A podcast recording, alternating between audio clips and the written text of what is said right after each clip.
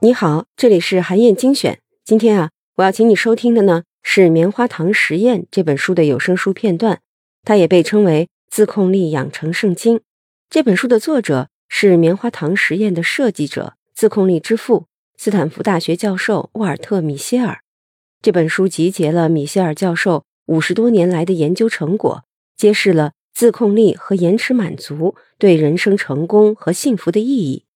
我为你挑选的这段内容，讲的是自控力强的人也会做出愚蠢的行为。人并不会在方方面面、每时每刻都运用自控力和延迟满足的能力。很多自控力强的人，他们只能做到对自己生活当中的某一些领域认真负责和克制，而在其他领域就不一定了。自控力是一种认知技能，就像其他任何一种能力一样，能不能运用？什么时候运用，主要还是依赖一个人的动机。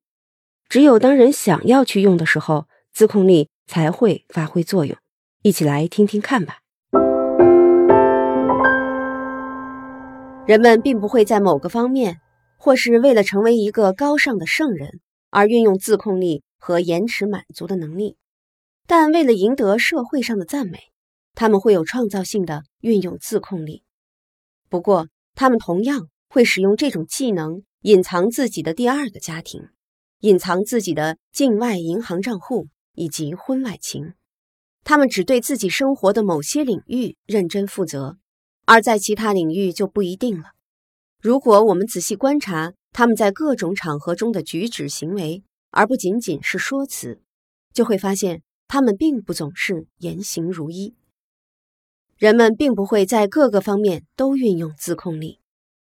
当我们观察熟识的人时，没有比他们的实际行为与他们的性格之间更明显的差别了。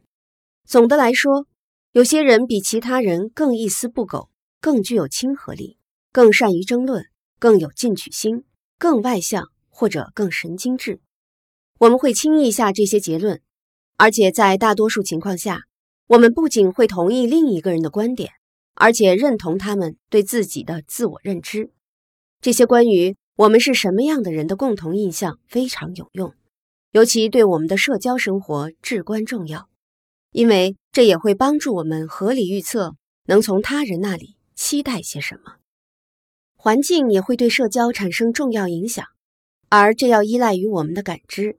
不管一个人是否真的一丝不苟，大多数人也都会在按时接孩子从幼儿园放学这件事上表现出他认真的一面。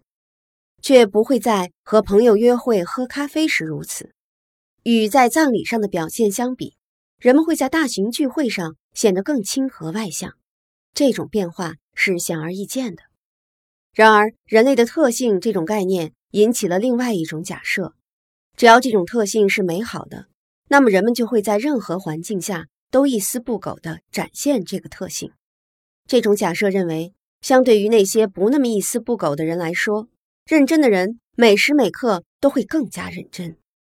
如果人们认为约翰逊总体上比丹尼更一丝不苟，那么无论是在完成学校布置的家庭作业、保持出勤记录，还是在维护房间的整洁、帮助姐姐照看孩子等方面，约翰逊都会比丹尼做得更好，更加值得信赖，更为一丝不苟。这种假设是合情合理的吗？不管在什么条件下。在某个心理特质上表现更好的人，都会永远保持下去吗？人们在各种情境下的行为和所思所想都具有广泛的一致性。这种假设是强有力的，它由热系统形成。热系统会从最细微的行为举止中快速形成一种印象，然后不断推广到人们或多或少都适用的地方。但是，当我们发挥前额叶皮层的益处，并仔细观察人们在不同情况下的所有行为时，不管是克林顿总统，还是你的亲朋好友，或是我们自己，这种假设还站得住脚吗？在我担任哈佛大学讲师第一次备课时，我就问过这些问题。因为你的同事在上班时是一个尽职尽责的人，你就会因此认定他在家也是如此吗？因为一个同事。是一个在开会时我行我素、而不顾后果的人，就能认为他在家也这么对待孩子吗？让我大吃一惊的是，通过细致的研究，这种核心特质假设并不成立。在一种情况下，人们某方面的特质可能会表现得很突出，而在另一种情况下，这方面的特质却表现得并不突出。孩子可能在学校喜欢打闹，而回到家后就会变得乖巧可爱。一个女人不能忍受爱情的背叛，但会悉心接受工作上的批评。病人在医院里会显得焦虑不安，而面对巍峨高山，则会变得冷静从容。好，以上呢就是我为你分享的内容。我在阅读资料里为你准备了本期音频的金句卡片。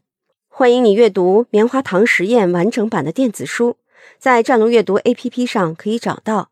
也欢迎你在评论区留言，分享你的精彩观点。